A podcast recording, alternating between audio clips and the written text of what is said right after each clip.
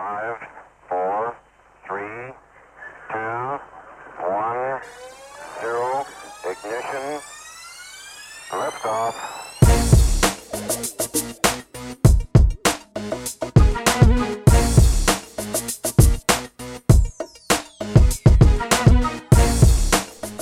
Fala galera, tá no ar aí mais um podcast Tempo Extra Basquete.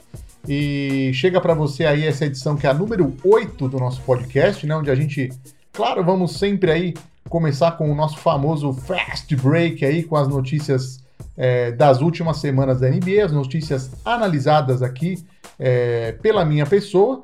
Vamos falar também aí no, no quadro Lance Livre, né? É, seguir a onda do documentário Last Dance, que acabou aí, infelizmente, né? Mas a gente vai pegar aí um finalzinho dessa onda aí e falaremos dos times campeões aí, que a partir do ano 2000, né? Os times que foram campeões a partir do ano 2000, que de repente, de repente, né? Poderiam ganhar do Bulls.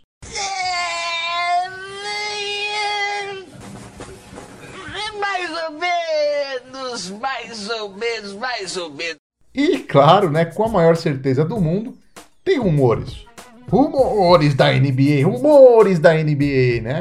Então bora lá, galera. Eu sou o Thiago e lembrando que além de estarmos aí no Spotify, você encontra nosso podcast também no Anchor, no Breaker, no Google Podcasts e também no Overcast, tá? Ah, e tem novidade aí, hein? Tem novidade aí, galera, novidade total, porque foi lançado aí o nosso site. Toca a música!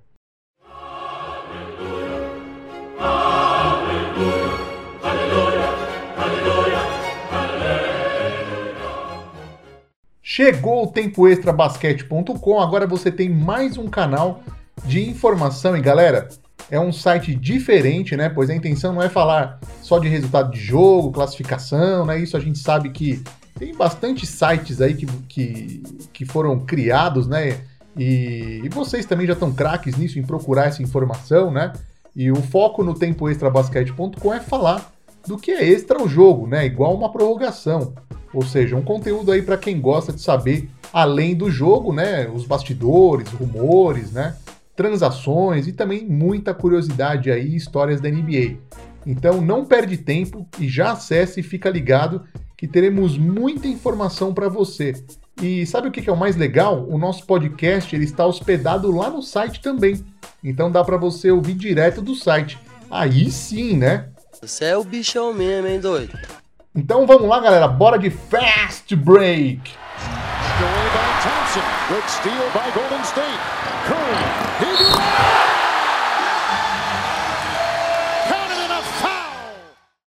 Bom, notícias do que se fala pela liga, né? Futuro trio em Brooklyn, galera. Ó, a gente noticiou aí no site, né, a questão do possível interesse do Brooklyn Nets no Bradley Beal do Washington Wizards. Algo que o agente do Bill aí, o Mark Balterstein, fez questão de dar uma esfriada, né? E dizer que o Bill aí não sai do Wizards, né? A provável proposta do Nets giraria em torno aí de três jogadores para oferecer pelo Bill, que seriam o Spencer Dinwiddie, né? O Caris LeVert e o Jarrett Allen, né? O, o Bill já falou oficialmente aí sobre os rumores, né? Também disse que é um sinal de respeito pelo seu jogo, esse interesse que ele acha isso interessante, porém é, tá focado aí no Washington Wizards. E aí, galera, aquela pergunta que eu sempre faço, né? O que, que eu acho disso, né? Bom, o Bill, ele sempre declarou que gostaria de jogar sua carreira toda aí no Wizards, né? Quer levar o time a ser campeão e tudo mais. Algo que eu acho bonito de se ver, né? Quando um jogador tem esse comprometimento com a causa, né? Porém, a gente sabe que a realidade da NBA às vezes acaba estragando um pouco esses planos, né? É, então eu acredito no jogador, claro, mas do jeito que o Wizards vai, galera, fica difícil acreditar que o Bill vai encerrar a carreira por lá, né? A não ser que na temporada que vem é, vai voltar o John Wall, né? A gente falou disso aí no site, a gente deu essa notícia. Ele já tá recuperado aí de duas cirurgias que tiraram ele de jogo aí desde o final de 2018, né? E caso o time consiga ressurgir e tudo mais, volte aos playoffs como um competidor sério, né? É, mas no melhor dos cenários, naquela coisa além do além, eu só vejo esse time aí chegando numa possível semifinal de conferência, né? Com o plantel que eles têm hoje, claro. E para coisa engrenar e dar certo, é, o time pensar lá nas finais do leste, pelo menos, né? Pô, tem muita coisa que tem que dar certo. O Rui Hashimura precisa se desenvolver bastante, né? O time precisa fazer contratações muito boas de jogadores de rotação. Eu acho que esse time precisa de um terceiro cara competente. Não precisa ser estrela nem nada, né? É, é claro, e claro, né, o John Wall é, arremessar de maneira mais consistente. Enfim, é meio utópico isso no momento, mas o legal é que é uma situação que, se tiver um trabalho sério, pode acontecer. Mesmo sem o Bill, eu já vejo o time do Brooklyn Nets como um candidato à final de conferência, pelo menos, né? É, ainda tem o Bucks, os Sixers, o, o, Celtics vem melhorando mais e mais aí com a ascensão do Tatum e do Jalen Brown, é, a chegada aí do Kemba Walker por lá, então o Wizards precisa comer muito arroz e feijão para conquistar algo além da quarta posição no leste. Eu realmente não vejo esse time dando esse salto no próximo ano. E se esse time realmente não der sinais de progresso, pode esperar que no meio da temporada esses rumores de troca aí, tanto do Bill quanto do Wall, eles vão aumentar consideravelmente. E morreu o Jerry Sloan, né, o ex-técnico do Utah Jazz, uma triste notícia que eu vi aí na ESPN americana, né? É, nas últimas semanas isso aconteceu, infelizmente, né? Uma perda é, para o basquete americano e mundial, né? Afinal, o Jerry Sloan está no Hall da Fama desde 2009 e foi técnico por 26 anos, né? 23 deles, galera, pelo Utah Jazz, né? O que, que eu acho disso? Bom, geralmente vem o, o que, que eu acho disso, né? Mas nessa situação, galera, não tem porquê, né? Ficar dizendo o que eu acho aqui, né? Só lamentar mesmo a perda do Sloan. É, segundo um anúncio aí do Utah Jazz, ele faleceu de complicações devido ao mal de Parkinson, né, e demência corporal de Lewy, né, então é, essa última é, doença ele recebeu o diagnóstico aí em abril de 2016, e olha, não veremos, na minha opinião, de novo um treinador na NBA que atue por tanto tempo que nem ficou o Sloan em um time só, né? Esse é um daqueles recordes inquebráveis aí, igual os 100 pontos do Will Chamberlain, por exemplo. É, vale lembrar aí que o Jerry Sloan levou o Utah Jazz a 15 aparições seguidas nos playoffs e foi o campeão do Oeste por duas vezes, em 97 e 98, é, só parando aí nas mãos do Michael Jordan do Chicago Bulls. Quem assistiu o documentário Last Dance pode, pode acompanhar um pouco dessa história, né? É, ele também foi o primeiro treinador a vencer mil jogos com o mesmo time. E não pense que ele só teve aí sucesso como treinador, não, viu, pessoal? O Sloan jogava muito também, tá? É, galera que torce aí para o Chicago Bulls deve saber aí que o Sloan até hoje figura no top 5 da história do Bulls em pontos, rebotes, jogos e minutos, né? E permanece sendo o único jogador da história da NBA com médias de mais de 7 rebotes e duas roubadas de bola na carreira. O lendário, né? Rest in peace e seja lembrado sempre Jerry Sloan que ano, meus senhores, que ano até agora, hein? Pelo amor de Deus. Bom, esse é o tema do nosso programa agora, né? A notícia da NBA mais próxima do retorno. Né? Bom, a gente teve uma notícia ruim aí, né? Agora vamos falar de uma boa, né? Até excelente para os amantes da NBA, né? É sabido aí que a NBA já começou a conversar oficialmente aí com o complexo esportivo da Walt Disney World em Orlando, né? A gente falou disso também aqui no nosso site é, para fechar o local onde os jogadores deverão ficar aí para acontecerem os jogos restantes da atual temporada da NBA, que foi interrompida em março, né, devido à pandemia do coronavírus. Segundo os rumores, a previsão para reinício do campeonato seria ali pela segunda quinzena de julho. Alguns insiders aí já deram a data de 31 de julho, né? Mas tem água para rolar ainda é, para essa data ser confirmada oficialmente ou qualquer outra data que for é, definida em julho, né? O que, que eu acho disso, galera? Meu, que saudade da NBA, né? Os caras podiam conversar para fazer até na lua, né? Mas volta a NBA, meu. Pelo amor de Deus. E piadinha ruim à parte, né, galera? Essa questão da lua.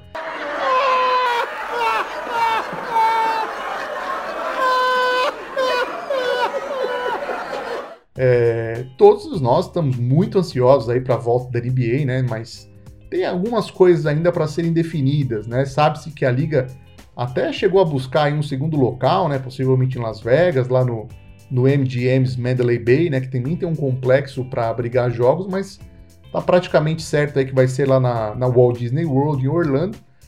E provavelmente eles também estão vendo a questão dos testes, né, e definir as regras relacionadas aí ao confinamento, apesar do, do Jared Dudley, né, o ala do Lakers, ter declarado que os jogadores aí não vão ser impedidos de sair do complexo. A gente falou disso no nosso site, né? Mas eu não sei não, viu, galera? Não sei se vai ser tão livre assim. Depende muito da quantidade de testes que a NBA vai ter à sua disposição, né? Eu vi uma informação do, do Brian Windhorst, da ESPN, dizendo que seriam aí necessários por volta de 15 mil testes para o campeonato voltar a acontecer.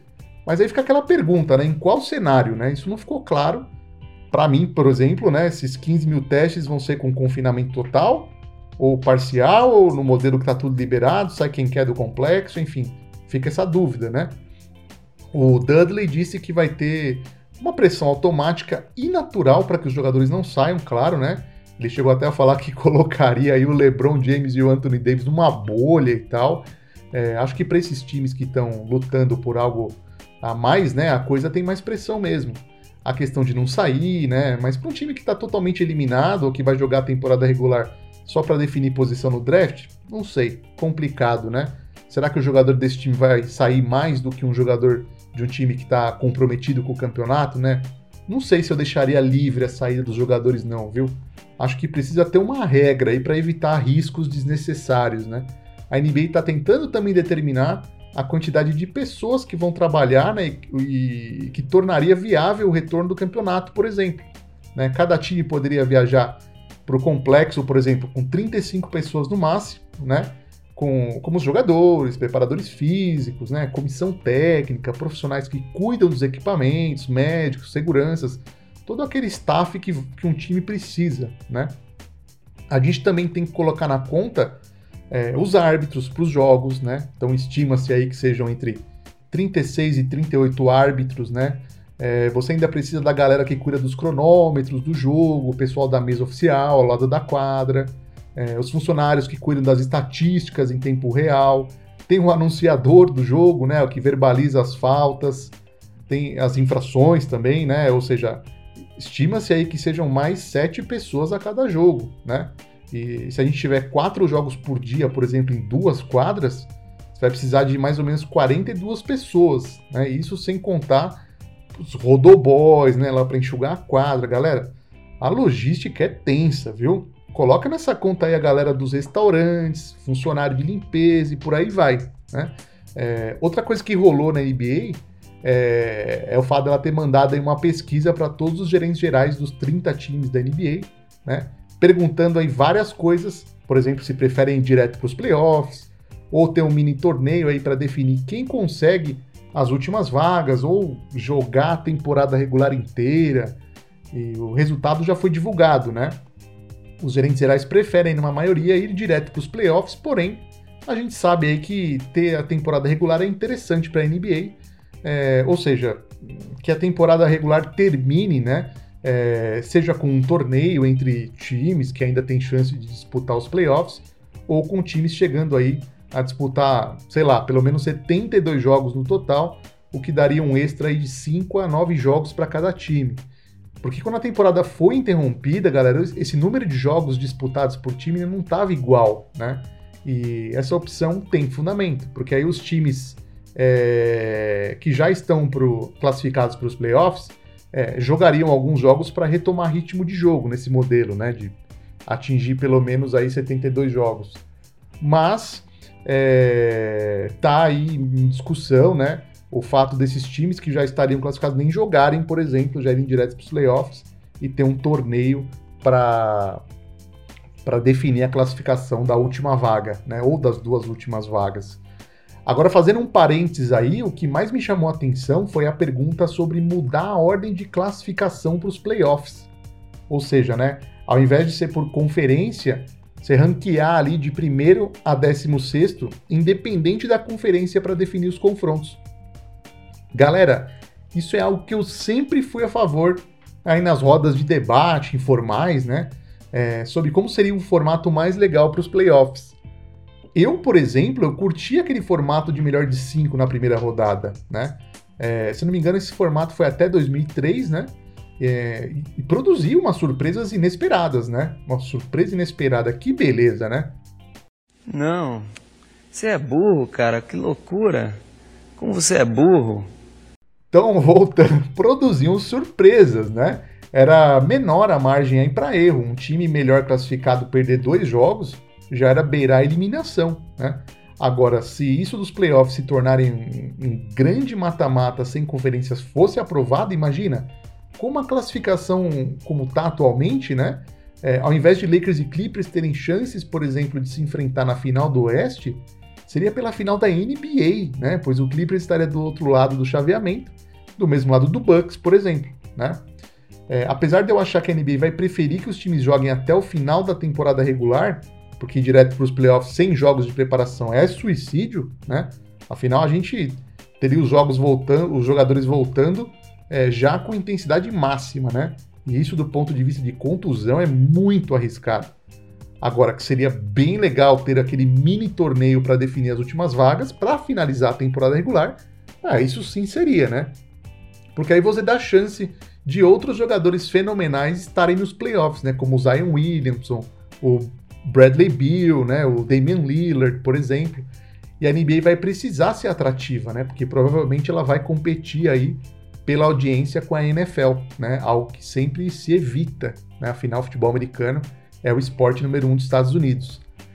A verdade é que eu não vejo a hora de sair aquela notícia, né, pessoal? O campeonato começa em tal data, porque se a NBA não rola, né, galera? Vai, vai rolar uma reunião aí do, do corpo diretivo da NBA na próxima quinta-feira, né?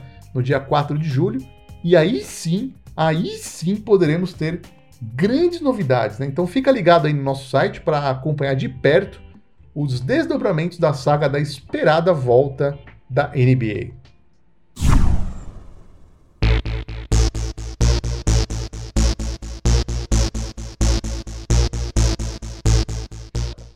Bom, agora é hora de lance livre, galera. Aquela parte de comentários, opiniões, né?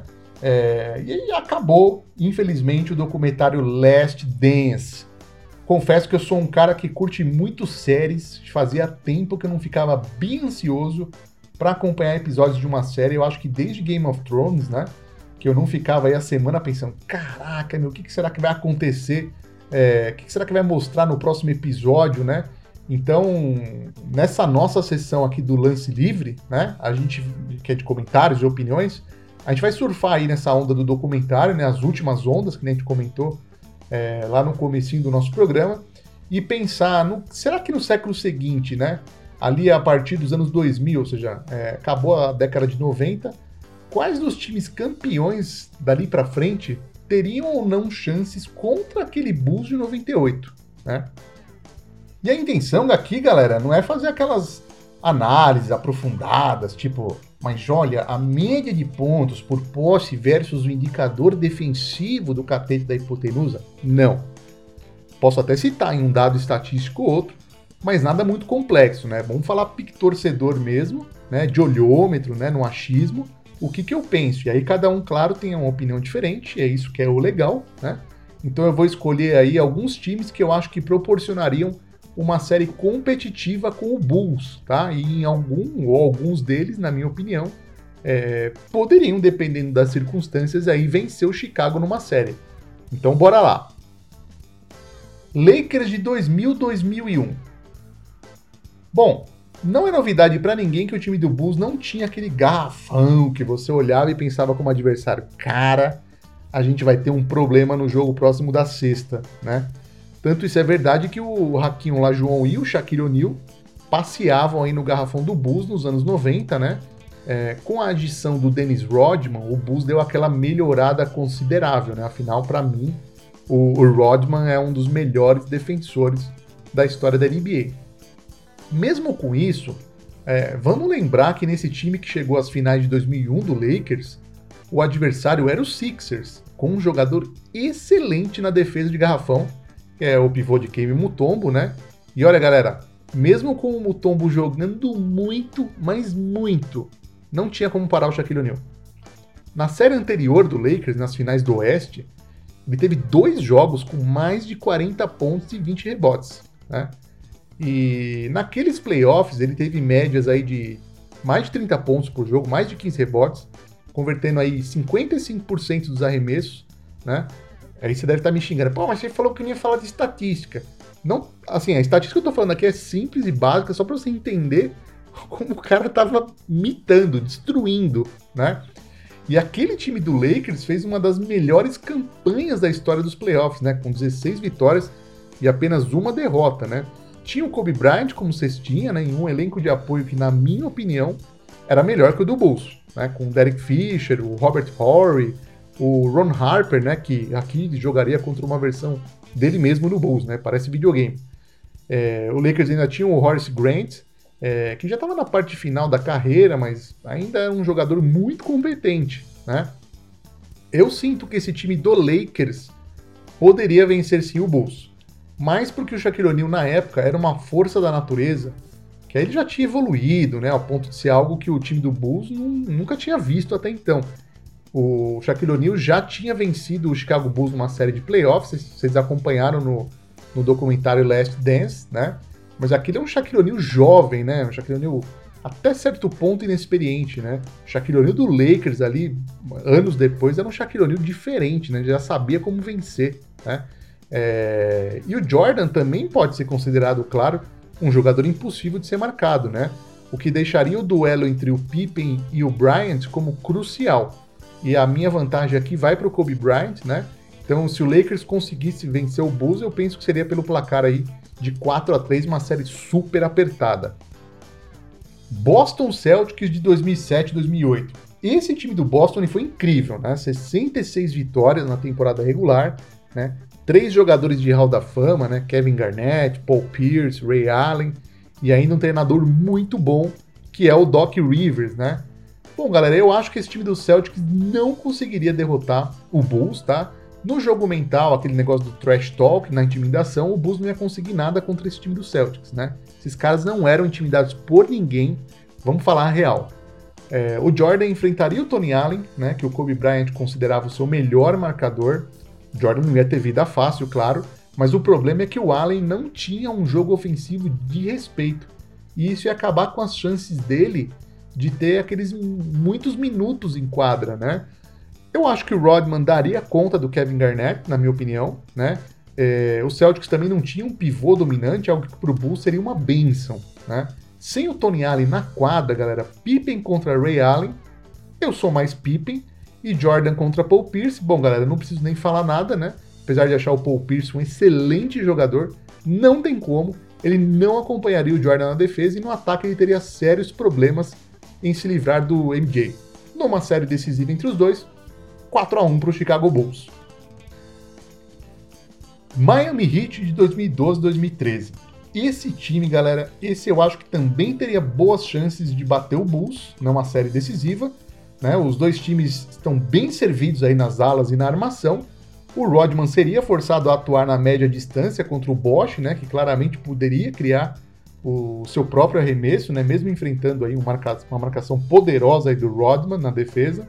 É, o Bosch não teria grande trabalho contra ele é, em compensação, marcando o Rodman, né? Afinal, apesar dele ser capaz, o Rodman não tinha aí como foco marcar pontos, né?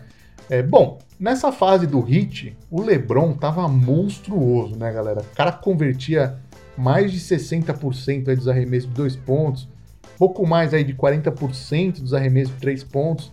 É, e o Pippen ia ter sérias dificuldades em conter também o poderio físico do LeBron, né? Nem de longe o Pippen conseguiria ser uma, uma ameaça, por exemplo, ofensiva que compensaria no ataque do Bulls. Marcar o LeBron James, legal, o Pippen ia fazer um bom trabalho, mas será que ele ia conseguir também é, contra o LeBron aquele, a quantidade de pontos necessária para que os dois se anulassem? Né? Muito difícil. O Jordan, claro, superior ao Wade, mas eu penso aí que a diferença entre o LeBron e o Pippen é maior, né? Então, no jogo dos parâmetros, a coisa ficaria equilibrada. Né? O ponto que eu acho que o Bulls daria melhor é no elenco em geral, né? Se você tirar os titulares, os melhores jogadores do Heat vindo do banco seriam o Shane Barrier e o Donis Haslem, né? Eu não acho que seria o suficiente para garantir um descanso aí para os titulares do Heat contra um Bulls que contava com ótimos jogadores na rotação, como o Kukoc, o Steve Kerr e o Scott Burrell, né? Para mim, vitória apertada do Chicago Bulls, mas qualquer escorregão, qualquer escorrego, galera, ou uma má produção aí, né, de algum jogador, e o Heat poderia surpreender. No mais, 4 a 3 para o Bulls. San Antonio Spurs de 2013 2014, galera. Esse era um time de veteranos, né? Sempre bom tentar a conquista de, de título com um, um, time de veteranos, né? E os times do San Antonio que foram campeões até antes aí de 2010, né? É, eu acho que esse time que foi campeão em 2014 era, era, era diferente, né?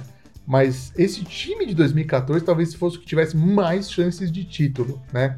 Numa série decisiva contra o Bulls, por exemplo, numa final muito pela adição aí do Kawhi Leonard, né? Mas, mas, não vejo o Spurs vencendo o Bulls. Não vejo, não vejo eles vencendo o Bulls numa série decisiva. O elenco de apoio do San Antonio eu considero muito bom, né? Com o Marco Bellinelli, o Danny Green, o Perry Mills, né? Sem contar o Boris Diaw, enfim mas esse time precisou aí de um arsenal de bola de três pontos para vencer o Heat naquela final de 2014, né? E esse jogo aí não sei se ia funcionar bem contra o Bulls, viu? Eles tinham ótimos defensores de perímetro, bem altos, né? E notavelmente muito competentes nessa função. Então, tirando o Duncan, né? O San Antonio também não tinha uma grande arma ali dentro do garrafão. Então, essa possível fraqueza do Bulls não seria tão exposta, por exemplo. Kawhi Leonard não era ainda o jogador que é hoje, então eu fico com o Bulls 4 a 2 Cleveland Cavaliers de 2015-2016, galera, um time épico do Cleveland, né? É, histórico, né? Pode-se dizer assim. Primeiro time a reverter uma desvantagem de 3 a 1 nas finais e levar o título. Apesar de tudo isso, não vejo possibilidades desse time vencer o Bulls, né?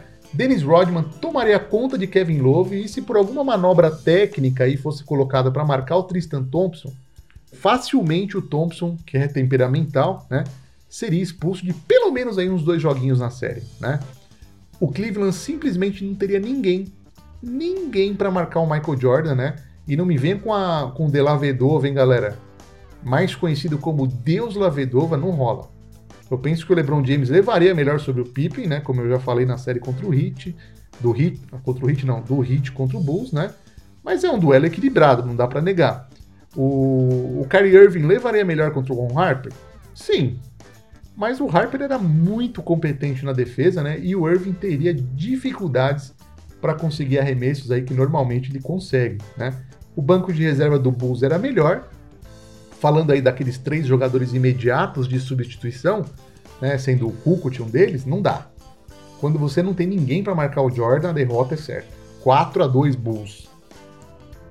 Golden State Warriors de 2016-2017. Bom, se geralmente a gente pensa, imagina essa dupla contra aquela dupla, né? Meu, esse time do Warriors contava com possivelmente cinco jogadores de Hall da Fama, né?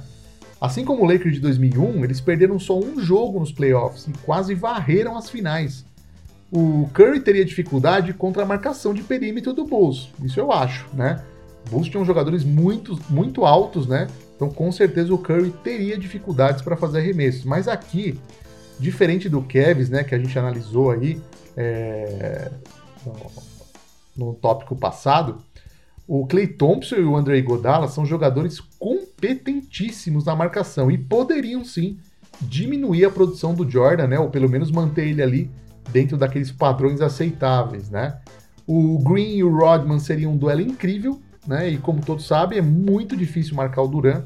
O Kobe Bryant já declarou aí que se tem um jogador que ele nunca conseguiu decifrar como marcar, era o KD. Só no começo da carreira do Duran que o Kobe disse ter conseguido aí conter ele um, a ponto de impactar o ritmo no ataque do Durant.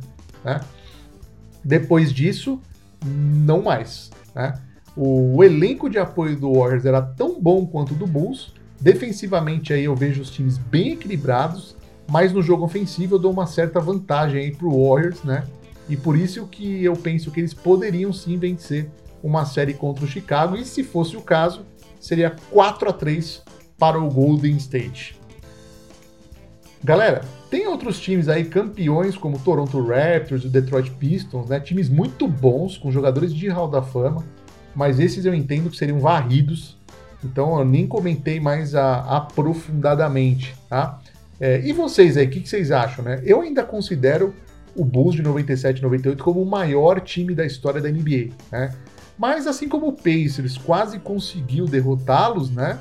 É, eu penso que o Lakers de 2001 e o Warriors de 2017 poderiam aí completar esse feito, mas infelizmente a gente nunca vai ter essa resposta e isso que é o legal, né? Vai gerar sempre um debate bacana aí para discussão. Então vamos começar aqui, rumores, rumores da NBA, galera. Claro, a NBA tá parada, não tem tantos rumores assim, mas tem alguns, hein? Temos aí rumores para conversar com vocês, né? É, Jim Boyle na corda bamba, né? Em matéria do, do jornalista Joe Cowley do Chicago Sun-Times, parece aí que o Arthur Ascarnissovas, vice-presidente executivo de operações de basquete, e o Mark Eversley, gerente-geral do Bulls, tem recebido feedbacks não tão bons aí sobre o trabalho do treinador Jim Boylan. Segundo o Cowley, né, o, vários jogadores importantes do elenco criticaram o treinador para o Carniçovas e o Eversley. Que, que eu acho disso, galera? Parece, parece que a dupla Carniçovas e Eversley estão propensos aí a realizar uma troca de treinadores. Sinceramente, se tá desse jeito aí, melhor ver alternativas mesmo. Né? Já não é a primeira notícia de possíveis atritos aí entre jogadores e o treinador do Bulls, né? E quando tá assim, amigo, não sei não, hein? Eu sempre acho que rola aí um corpo mole de parte do elenco. Aquele negócio de querer derrubar o treinador, né? É... Não dá pra gente fazer grandes julgamentos, né? Justamente porque a gente não sabe se esse corpo mole acontece, né? É, é uma tendência, né? Quando o treinador não tá se dando bem com, com os jogadores, né? Não flui, né? É, a coisa não vai para frente, né? Quando começa esse diz que me disse aí, geralmente ou tem que acontecer uma reunião para alinhar a expectativa, ou geralmente o treinador acaba perdendo emprego, né? Sabe-se aí do que o alto escalão do comando do Bulls, né, a família Reinsdorf, e o conselheiro, o sênior, né, o John Paxson, desejam a permanência do Boylan. Mas, mas, eu não sei não eu acho que tem, tem mudança vindo por aí. Lamelo Ball na mira do Knicks, de acordo com o jornalista Mark Berman do New York Post, né? É, na posição de armador, o Lamelo Ball é o que está no topo da lista do New York Knicks. E aí eu me pergunto, né? O que, que acharia o jornalista Stephen A. Smith da ESPN americana sobre isso?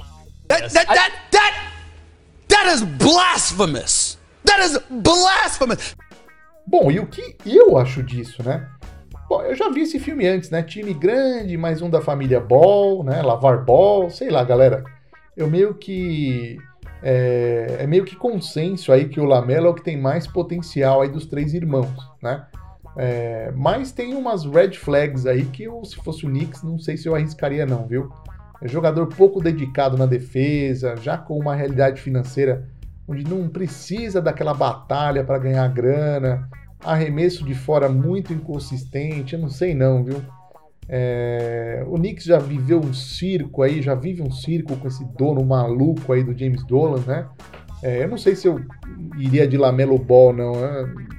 De verdade, é, precisa analisar muito essa situação do Lamelo para arriscar, viu?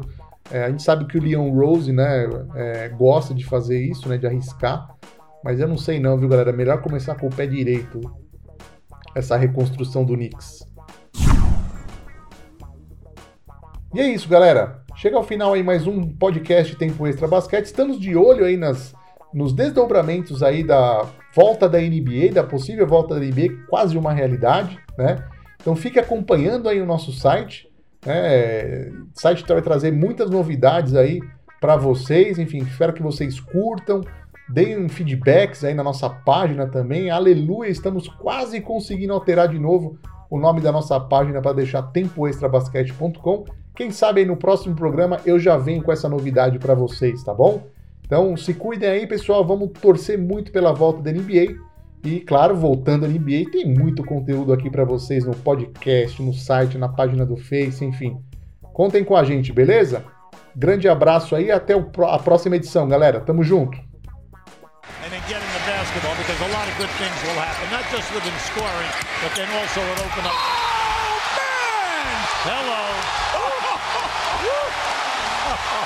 Oh.